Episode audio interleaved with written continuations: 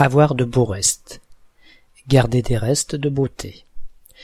Sachant qu'à l'origine, au XVIIe siècle, cette expression s'appliquait surtout aux personnes de sexe féminin, peut-on décemment dire d'une femme qu'elle a de beaux restes lorsqu'on sait que les restes ce sont aussi les résidus d'une dépouille, souvent dans un état de putréfaction plus qu'avancé? Eh bien oui, on le peut. Car depuis cette époque, les restes, ce sont également ce qu'il reste de la beauté chez une femme mûre. Lorsqu'elle a de beaux restes, c'est que la femme en question, qui a été belle dans son jeune temps, est encore capable de séduire un de ces hommes qui échangeraient pourtant bien volontiers leur femme de cinquante ans contre deux de vingt-cinq, les présomptueux. Cela dit, ce genre de qualificatif s'emploie en général entre hommes un tantinet machiste.